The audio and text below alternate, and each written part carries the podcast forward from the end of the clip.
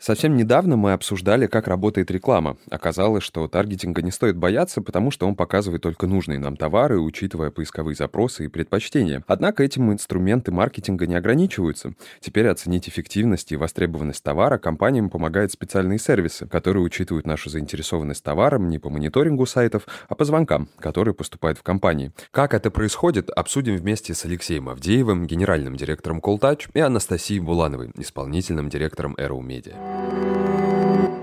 Ну и, пожалуй, начнем с вопроса в лоб. Что такое колл-трекинг, как он работает и вообще как помогает продажам? На самом деле, на сегодняшний день колл-трекинг – это э, правильно его воспринимать просто техническим инструментом, источником э, статистики о звонках.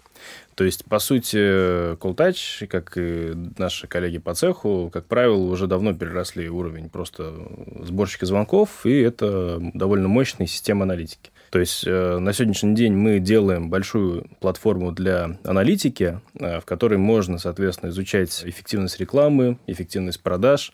Но в целом это инструмент для ежедневной работы маркетолога и, допустим, руководителя компании.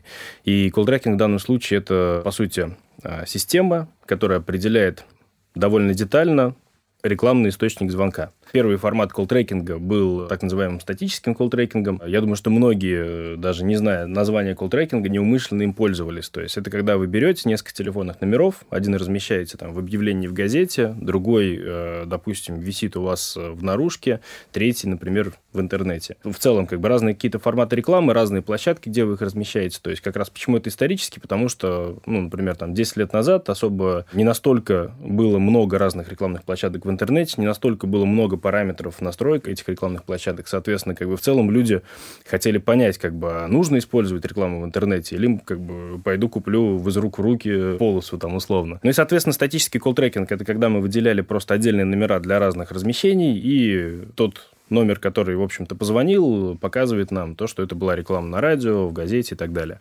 Соответственно, когда уже э, ни для кого не было вопросом, там, размещать рекламу в интернете или нет, это было очевидным, э, возник новый вопрос. Вот как бы я использую, например, контекстную рекламу, и в контекстной рекламе у меня 20 тысяч э, разных объявлений висит. И я ориентируюсь там по гео, по соцдему, по, не знаю, там, разным компаниям, по времени суток и так далее, и так далее. То есть мне нужно правильно настроить эту рекламу, чтобы она а, давала мне максимум результата. И при этом у меня 90% всех э, обращений – это звонки. То есть, как бы у меня звонил телефон, человек там, грубо говоря, ничего не кликал на сайте, то есть, э, как это произошло, совершенно непонятно.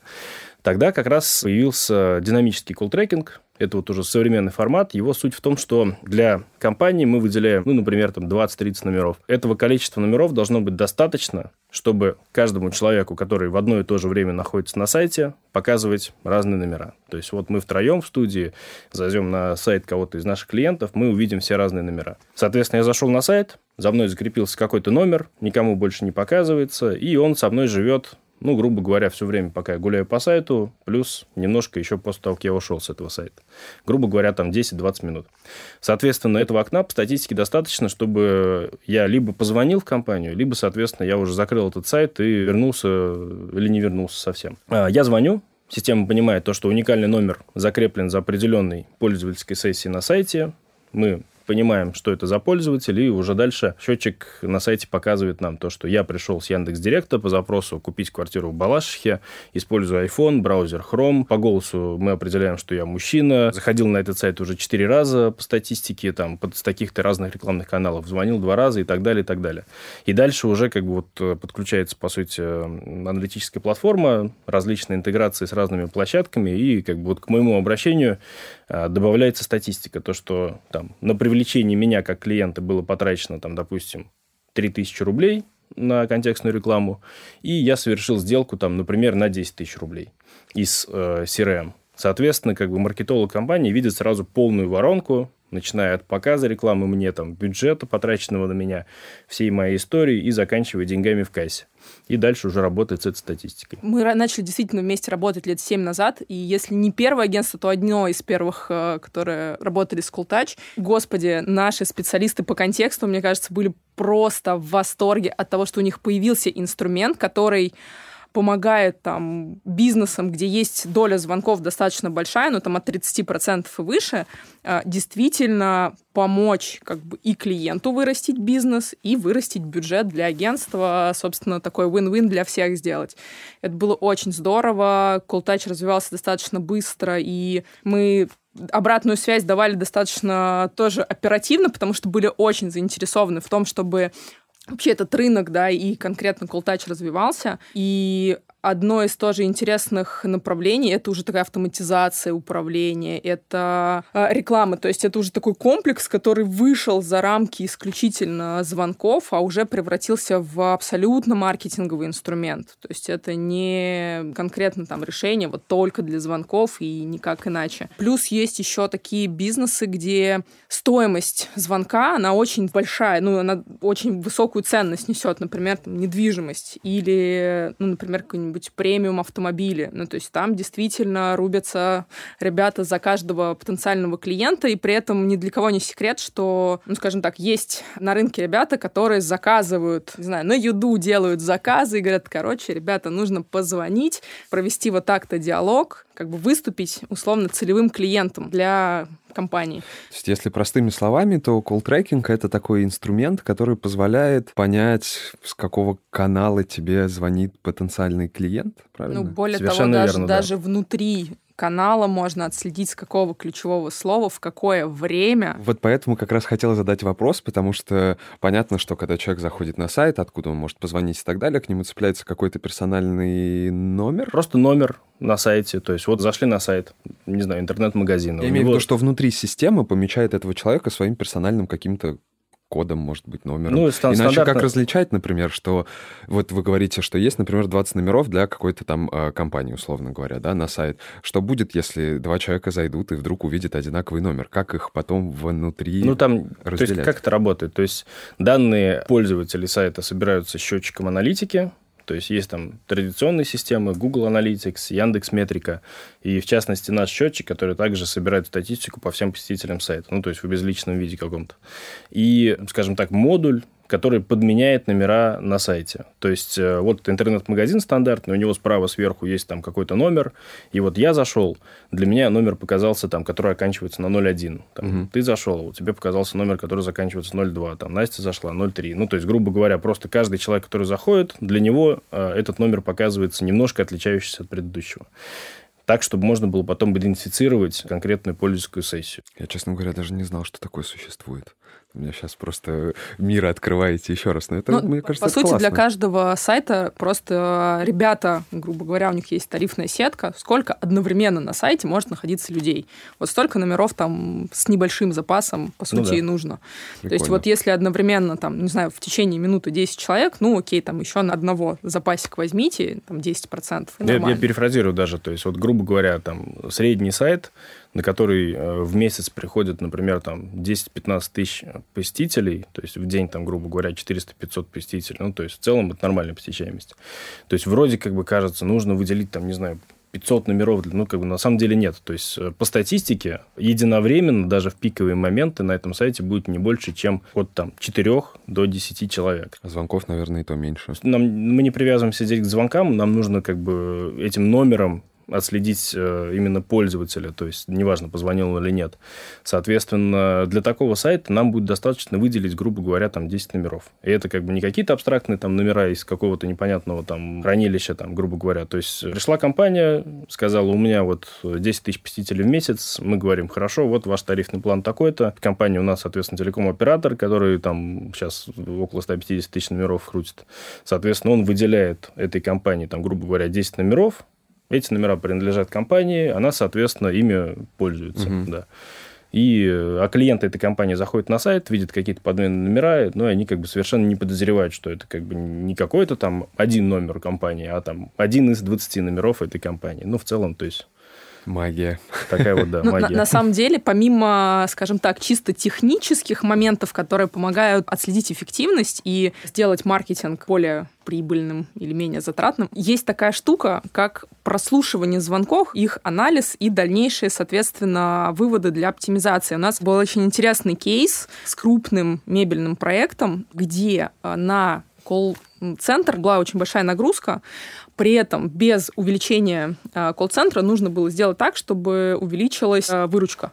Угу. Ну, то есть как бы, взаимо вроде бы исключающиеся задачи, но благодаря тому, что у нас, соответственно, были все данные по звонкам и была возможность все звонки прослушать, то есть когда заказ делается в онлайне или там клиент приходит в онлайн, ты, по сути, видишь только, что он там в лучшем случае положил что-то в корзину или там ушел Куда с какой-то страницы, и все. И у тебя очень мало данных для анализа. Здесь это благодатная почва, в принципе, для того, чтобы понять вообще, что их интересует, как как можно сократить поток на колл-центр, да, какой-то такой справочной, условно, информации, запроса на справочную информацию. И мы, когда проанализировали там достаточно объемный пул звонков, мы в итоге в рекламе отключили определенные товары вообще, сконцентрировались, то есть увеличили инвестирование в товары там, с определенным средним чеком и определенные товарные группы. Нагрузка на колл-центр упала, выручка выросла, соответственно, средний чек поднялся, все было классно, да, и хотя казалось бы, ну, то есть не было бы этого инструмента, мы бы не смогли реализовать этот кейс. Где-то года три назад, наверное, мы выпустили уже Cool Touch Predict. Это э, сервис, который с помощью распознавания речи и машинного обучения автоматом определяет то, что вот этот человек позвонил в автосервис, чтобы купить машину, а этот человек позвонил, чтобы записаться на сервис. Этот позвонил за консультацией, например. Ну и, соответственно, у нас совершенно разная ценность каждого звонка. То есть на привлечение клиентов, которые покупают машины, автодилер готов тратить там 2000 рублей, например. На привлечение клиентов, которые покупают запчасти, он готов тратить 300 рублей. И исходя из этого, э, рекламное агентство уже корректно настраивает э, ставки на э, различные рекламные площадки и необходимые параметры. Угу. Вот. Ну, то есть, как бы сервис автоматом ставит какие-то теги этим звонкам, на сегодняшний день умеет определять пол звонящего, расшифровывать все звонки в текст, так, чтобы, опять же, специалисту, который работает, например, над контролем качества, либо там руководителю отдела продаж, было удобно не прослушивать каждый звонок, потому что это много времени занимает, угу. а прочитывать. То есть я просто открываю звонок, и у меня он в формате чата сразу же в текст переведен. Соответственно, я глазами по диагонали его пробегаю, понимаю то, что человек там звонил с определенной целью, менеджер работал по скрипту, и в итоге у нас закончился этот звонок там тест-драйвом. Мы как-то в предыдущих эпизодах обсуждали, что современная реклама персонифицируется, так как благодаря сервисам можно учесть все запросы пользователей, ну и как раз предложить э, товар, исходя именно из его привычек и потребностей. Как в сервисах вроде Call Touch происходит процесс создания портрета пользователя, и есть ли он вообще? Ну, как раз основное предназначение Call Touch — это, по сути, там, не рекламная площадка и не магическая кнопка, на которую мы нажимаем, и вдруг там сыпется со всех сторон там клиенты и деньги. То есть э, нас используют как раз для того, чтобы понять портрет клиента, то есть кто нам нужен, исходя из тех параметров, которые можно получить, то есть начиная от там, географии или, там, допустим, пола, э, заканчивая как раз, ну, на самом деле, наверное, основными параметрами, это параметрами для рекламных площадок, то есть каналы привлечения клиентов, ну, то есть мы, как средняя компания, интернет-магазин, э, используют, грубо говоря, до там, 20-30 различных рекламных инструментов, как правило. Из них несколько крупных, соцсети, там, Facebook, ВКонтакте и так далее. А к этому еще десяток различных других там мелких площадок, блогеров, блогеров, там, я не знаю, что угодно другое. Соответственно, первоначальная задача маркетолога этой компании понять то, что там привлечение клиента с Яндекс.Директа мне стоит 3000 рублей. С Гугла допустим, аукцион менее перегретый, две с половиной тысячи рублей. Ну, там соцсетей такие-то деньги. Там блогер, например, дал нам огромный охват, но не дал ни одной продажи. Если мы начинаем это изучать, то первая наша задача первоочередная понять, как бы в целом, как у нас распределяется стоимость привлечения клиента, где она в целом есть, хоть какая-то, да, и можно привлекать дорогих клиентов, а где ее вообще нет. То есть мы просто потратили денег и никакой отдачи. Следующий уровень, соответственно, это какие-то более сложные последовательности, то есть например, э, ассоциированные конверсии, там, не знаю, модель атрибуции. То есть, когда вот я как пользователь перешел на сайт э, сегодня там с Яндекса, завтра зашел напрямую, послезавтра перешел из соцсетей, потом как бы перешел по баннеру, и вот я 10 тысяч раз перешел на сайт. Компания на меня потратила, соответственно, 10 тысяч раз деньги на привлечение меня, и в какой-то момент я все-таки что-то купил. И у маркетолога стоит очень большая задача, то есть э, какой же из каналов в итоге принес мне деньги эти. То есть угу. первый, последний, посередине какой-то или какая-то развесовка там. Когда только мы начинали работать, я прям по некоторым клиентам, особенно любимым, которые прям вот нужно было самой что-то посмотреть, покрутить данные, смотрела цепочки, и очень много интересного оттуда можно вынести. Ну, то есть, условно, ты можешь видеть, что в компанию, условно, звонят с брендовых запросов. Ну, то есть, например, там, не знаю, Toyota автомобиль. В цепочке ты видишь, что там есть какое авто выбрать, там, не знаю, лучшее авто 2019 и так далее. Ну, то есть там много интересной информации, которая не дает свести рекламу в ноль опять же, да, есть бизнес такой, как автомобильный бизнес или недвижимость, или, в принципе, если бренд очень раскрученный, много кто его знает, вот это вот ощущение, что с брендом приходят все звонки, там, все обращения, оно так или иначе может складываться. И если маркетологу э, не обращать внимания и не задаваться вопросом, ребята, а как вот внутри Человек интернета. Человек узнал об этом бренде, да. Да, и пришел все-таки ко мне по запросу, а, то можно проиграть угу. в конкурентной борьбе. Это тоже важный момент. Так как раз хотел спросить про сценарий поведения покупателей, потому что они же бывают разные, правильно? Да, Есть, да, может да. быть, за все время сложившиеся какие-то одинаковые. Это Мне все... кажется, они только усложняются. Да, конечно. Как раз мы говорили про ТикТок э, и там еще угу. какие-то площадки, которые приходят, приходят на рынок, добавляются. И чем больше каких-то рекламных площадок, инструментов, тем путь пользователя становится сложнее. Ну да, но в этом и предназначение, по большому счету, таких вот сложных инструментов, типа там модели атрибуции этих, да, чтобы понять то, что там, не знаю, человек э, посмотрел блогеров в ТикТоке, там человек увидел баннер там на РБК, например, либо там какую-то блогерскую рекламу, и так далее. То есть очевидно, что такая ну, медийная, по большому счету, реклама, она практически никогда не дает продаж сразу, но при этом она всегда участвует в цепочке. То есть она создает знания о бренде, и вот как раз если правильно оценивать вот эти вот пути поведения пользователя, можно понять то, что мы не зря вкладываем деньги там в медийку, блогеров и так далее. В конечном итоге нам это дает продажи. Хотя там последний переход, не знаю, на сайт был с контекстной рекламы, но просто контекстная реклама – это инструмент а, уже сформированного спроса. Например, там, если мы говорим про видеорекламу, там нужно очень исхитриться техническим специалистам, которые ее запускают и измеряют, вот чтобы уже подойти к проекту и сказать, ребята, она на самом деле работает. Uh-huh, uh-huh. И у нас было пара-тройка, наверное, кейсов э, из разных сегментов, когда мы реально прям додалбливали видео все фичи и в конце видео делали очень длинный такой последний экран, где висел номер телефона, и у пользователя была возможность не просто там видео прощелкалось и включилось новое, а просто сконцентрироваться на то, что вот бренд, вот телефон, пожалуйста, позвоните, uh-huh, если вам uh-huh. это интересно. И мы ловили. И даже если, например, по каким-то причинам бренд не может так делать, у нас были кейсы, что с какой-то медийной или той же видеорекламы уже в офисе продаж спрашивали, откуда вы о нас узнали. Угу. А так как все-таки современный мир медиа, он очень э, разносторонний, ты, по сути, можешь изучать очень много сайтов, но какое-то вот такое внутреннее решение и идти или там покупать или не покупать, у тебя может прийти вот просто все, ладно, вот здесь вот я решаю, мне уже надоело заниматься поисками. Да, да, вот да. такие ответы были, что да, вот мы посмотрели видео, оно дало какое-то вдохновение, не знаю, какое-то такое ощущение, что это интересно, и мы решили сразу приехать там в офис продаж. А, но здесь есть еще обратная сторона тоже как раз, к которой все сейчас стремятся. Ну, то есть, если раньше все гнались за аналитикой вот именно привлечения, сейчас, мне кажется, очень важный тренд – это аналитика удержания. То есть э, жизнь клиента, его повторные покупки – это, наверное, основной бизнес. Это то, благодаря чему, э, в общем-то, компании растут зарабатывают деньги. Э, магазин может привлечь клиента, например, за 1000 рублей, хотя как бы приемлемая цена для него, там, например, 300. Но из-за того, что человек этот потом еще пять раз вернется и там купит какие-то дополнительные там вещи или там, не знаю, возобновляемые какие-то покупки, магазин в итоге заработает гораздо больше.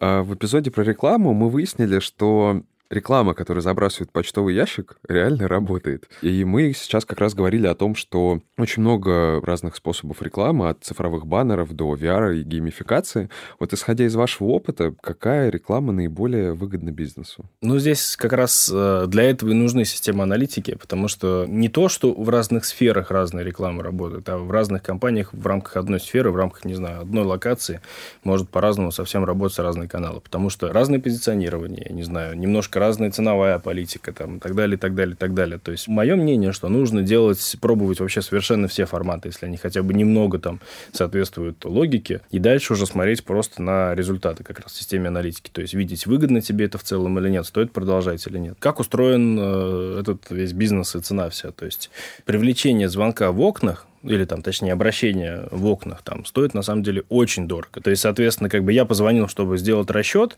Если мне повезло, я попал на нормального менеджера, который уже покурил и покушал, и он меня проконсультировал, грубо говоря. Возможно, я даже куплю. Но то есть, в целом, один заказ вот именно с э, контекстной рекламы там в такой высококонкурентной тематике будет стоить там, ну, может быть, 10 тысяч рублей, может быть, больше. И очевидно, что все эти затраты на маркетинг должны лежать в цене, как бы в конечной для покупателя. И, соответственно, у меня в конечной цене может, а, не знаю, 90% от общей суммы, которую я плачу, быть, там, например, маркетинговыми издержками. И поэтому, если есть компания другая, которая не бьется вот в эту стену, да, со всеми, как бы, а пытается найти другие способы, например, кладет листовки. Ну, там сейчас, наверное, это уже какой-то момент листовки были как раз перегретым аукционом. Ну, сейчас, да. наверное, уже наоборот, уже там никто особо не кладет, а вот там одна компания на рынке продолжает. На самом деле кладут очень много, просто все уже перестали это смотреть. Если а, за счет этого нестандартного формата привлечение клиента будет мне стоить не 10 тысяч рублей, а тысячу, угу. я могу в итоге это все отразить в цене, например. И в итоге пользователь получает добавленную ценность, я получаю добавленную маржу, что тоже неплохо. Есть еще такой момент, что все-таки разные форматы могут работать на разную даже Конечно. Да. Ну, то есть те же листовки, они условно работают, там, например, на людей там 50 плюс. Ну да. И все это знают, и как бы регулярно именно в это и долбят. То есть почему отказываться от этой аудитории? При этом а, там есть бренды или компании, которые, наоборот, условно хотят омолодить свою аудиторию, там, не знаю, или заложить какой-то вот а, на будущее запас, ну, например, там, не знаю, Кока-Кола, если мы возьмем. Чтобы Кока-Кола там ТикТок не использовал, ну, это будет странно, да, то есть да. и для них это будет эффективно именно вот там с точки зрения стратегии, с точки зрения как раз вот этого битья в нужную ЦА. Во время пандемии все сидели дома, и практически ни у кого не было возможности дойти до магазина, чтобы посмотреть товар. Как коронавирус повлиял на компанию? Увеличилось или уменьшилось число продаж? И как показал себя колл-трекинг в это время? Яком э, за этот год в России вырос в несколько раз кратно, то есть он как бы достиг э, небывалых просто успехов. Появились новые какие-то форматы, э, разные онлайн-демонстрации, например, то есть тебе не нужно приходить в магазин, тебе по видеосвязи покажут, вот смотри там телефон, грубо говоря. Я лично увидела это на сайте Nike, где там, или на, на Ламоде, что там, типа, кроссовочки такой, о, примерил на себя, классно. Ну, собственно, и многие бизнесы сейчас стараются все-таки это реализовывать, ну, по крайней мере, вот мебельный я точно знаю, что пробуют как раз, чтобы можно было подойти, примерить в свою комнату диван угу. там, с нужной обивкой угу. и никуда не идти. Ценность, конечно, всех этих решений, она просто кратно возросла. Ну, то есть квартиры продаются, ну, конечно, не часто, но продаются через онлайн-показ. Ну да, в пандемии, насколько я помню, мы тоже стали предлагать клиентам, то есть там, где нужно показать товар лицом, и а нет такой возможности, искать сервисы там в авральном режиме, просто в тестовом хотя бы формате пробовать и и да, тестировали, именно чтобы и статистика на стороне клиента была, там, какие менеджеры сколько провели там этих сессий, какой длительностью там и так далее, mm-hmm. и так далее. При этом, чтобы, понятное дело, для клиентов э, был профит, что они смогли там посмотреть, им смогли показать, проконсультировать, там, показать, не знаю, какие-нибудь детальки, винтики, mm-hmm. вот фактуру ткани и так далее. Сейчас постепенно это немножко успокаивается, но я думаю, что тренд на это в любом случае он э, сохранится, потому что я, например, в офлайне я прям ненавижу покупать. Вернемся к звонкам. Всегда бывают какие-то форс-мажорные обстоятельства, в связи с которыми может поступать очень много звонков. Вот что делать в такие моменты, есть ли какие-то программы, которые там их сортируют, по темам? Ну, мы уже затрагивали несколько раз эту тему. Во-первых, сейчас есть довольно интеллектуальные неплохие роботы. Голосовое приветствие, которое может с тобой разговаривать. То есть ты ему что-то говоришь, оно с тобой говорит на человеческом языке и, соответственно, дальше действует по алгоритму. Но, как мы сегодня обсуждали уже, как мне кажется, это все-таки история, которая подходит только для тех компаний, которые не клиентов привлекают через такие инструменты, ну, то есть не с клиентами первичными общаются, а, например, сервисные звонки разбирают. Есть упрощенные голосовые приветствия, это, мне кажется, там, на самом деле, обязательная история, то есть часто простой IVR, э, если вы хотите купить квартиру, нажмите один, угу. если у вас вопрос по сервису, нажмите два. То есть если ты хочешь как процесс внедрить внутри компании, что тебе нужно там как-то сортировать определенным образом звонки, чтобы самому на это время не тратить, а в любом случае там месяц потратить, скорее всего, придется, ну, смотря какой у тебя объем звонков. Угу. А если, например, у тебя, условно, там заболела половина отдела продаж, и у тебя нет никакой возможности принимать звонки, ну, к сожалению, здесь вот этот вот ожидание долгое угу. или что-то такое, ну, или попробовать перевести людей в чаты, ну, тоже, что немаловажно, потому что даже там, не знаю, сообщение в чате, что там мы с вами свяжемся и номер там можно оставить и так далее, это очень важно с точки зрения коммуникации, потому что вот есть много бизнесов, где звонок важен, но при этом нет коммуникации там в том же мессенджере, и мне это, честно говоря, каждый раз странно, потому что, ну, например, люди, которые покупают, например, товары премиум сегмента или, ну, какого-то действительно там дорогие товары, угу. они могут позвонить, имея там 5 минут свободного времени, они, может быть, подождут, может, нет, и им перезвонить через 10 минут, все, они уже недоступны. Да. И вот здесь очень важную роль может играть как раз гибкость и возможность, да, с точки зрения и безопасности компании общаться уже в мессенджерах и где-то еще. Угу. Поэтому в экстренных ситуациях гибкость, наверное, роляет больше больше всего, да. Мы об этом тоже раньше говорили э, в предыдущих вопросах, но тем не менее, каким образом качественная аналитика рекламы и ее результаты могут помочь бизнесу экономить деньги и время? Ну, как я говорил, да, то есть платформа аналитики это не волшебная кнопка, к сожалению, но с другой стороны, я захожу в кабинет, я вижу то, что здесь у меня привлечение клиента стоит там тысячу рублей, а здесь 300 рублей. Ну, ответ, мне кажется, очевиден для всех. Здесь не нужно быть, там, не знаю, гуру маркетинга, чтобы понять, что здесь мне нужно, не знаю, или отключить эту рекламу, либо попробовать ее как-то подлечить, я не знаю, починить, как бы проблемы какие-то выявить. А здесь у меня все хорошо, и мне нужно денег сюда побольше закинуть. И это работает две стороны. То есть, если у меня есть потребность сократить бюджет во время кризиса, я использую аналитику для того, чтобы правильно понять, как бы, а что же срезать, чтобы не срезать как бы что-то, что мне дают клиентов, а срезать как раз то, без чего я в целом могу обойтись какое-то время. Угу. А, ну, то есть, я просто беру рекламные каналы, которые для меня неэффективны, очевидно, то есть, с них вообще нет ни одного лида там, или ни одного обращения, ни одной продажи там. Я беру те рекламные каналы, даже в рамках одной рекламной площадки, в рамках там Яндекс Директа, ты собираешь, как бы, грубо говоря, огромное количество разных пользователей пользовательских запросов, которые относятся к твоему бизнесу. Там.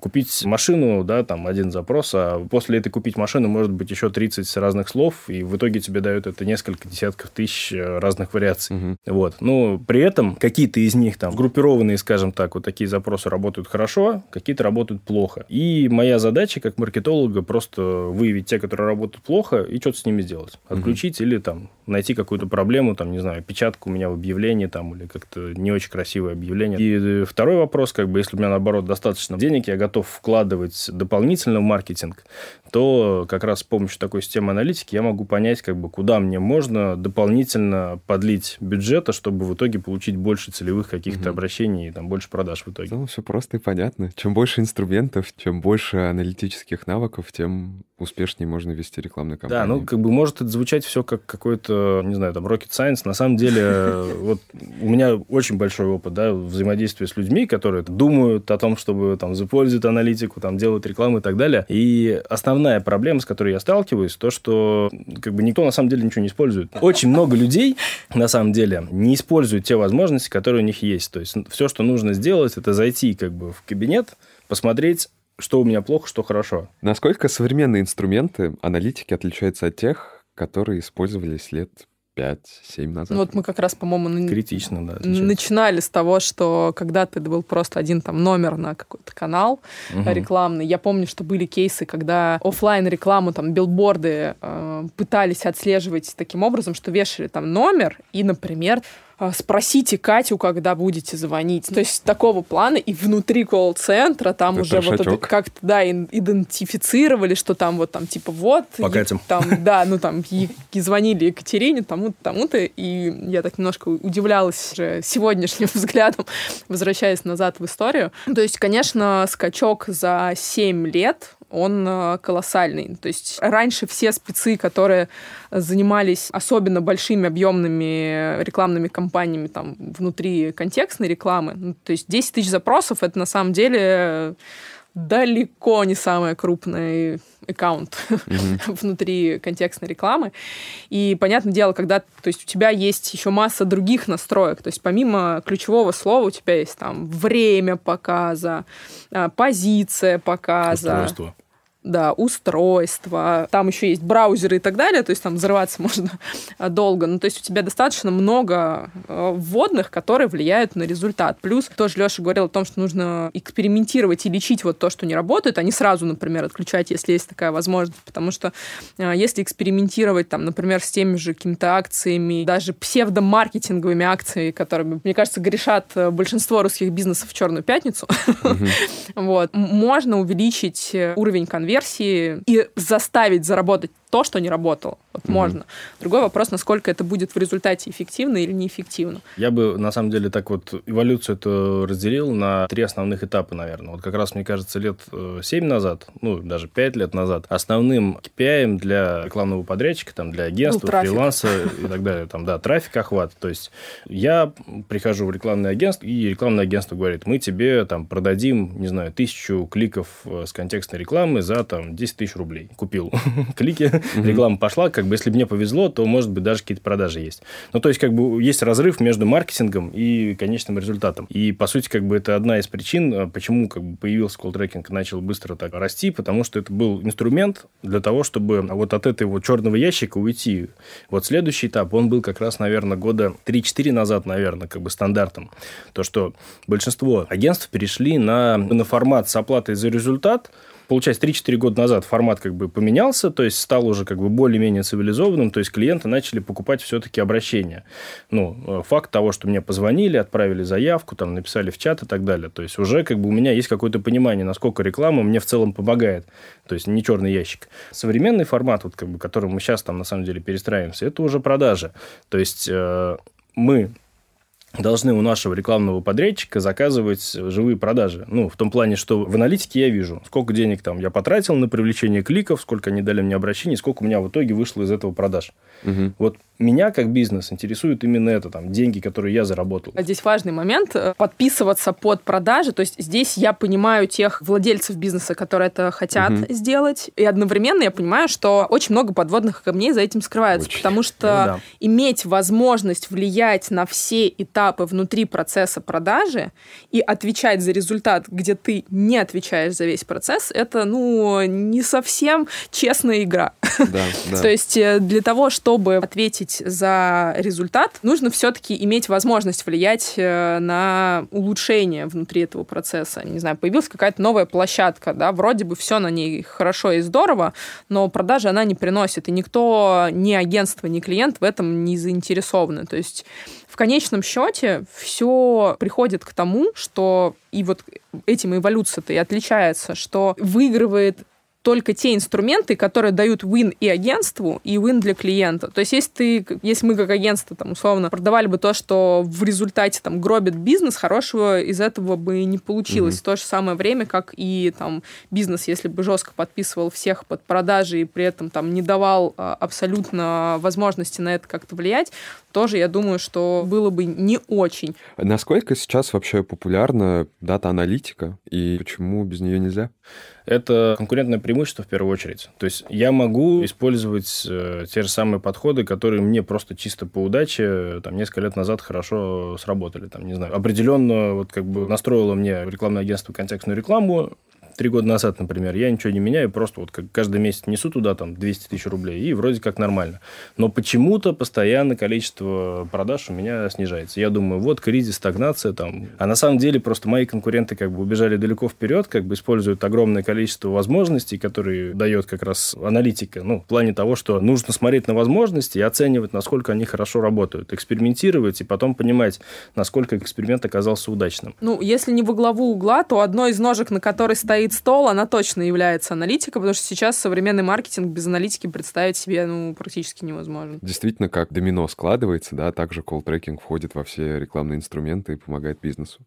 Надеюсь, что нашим слушателям тоже было интересно, а если у них останутся какие-нибудь вопросы, они нам их зададут в социальных сетях. Всем спасибо. Да. Пока. Пока-пока. Слушайте подкаст в Apple подкастах, Яндекс Музыки, Castbox и на других стриминговых платформах. Подписывайтесь на «Что изменилось» в Instagram, Telegram и пишите комментарии. До встречи в следующем эпизоде.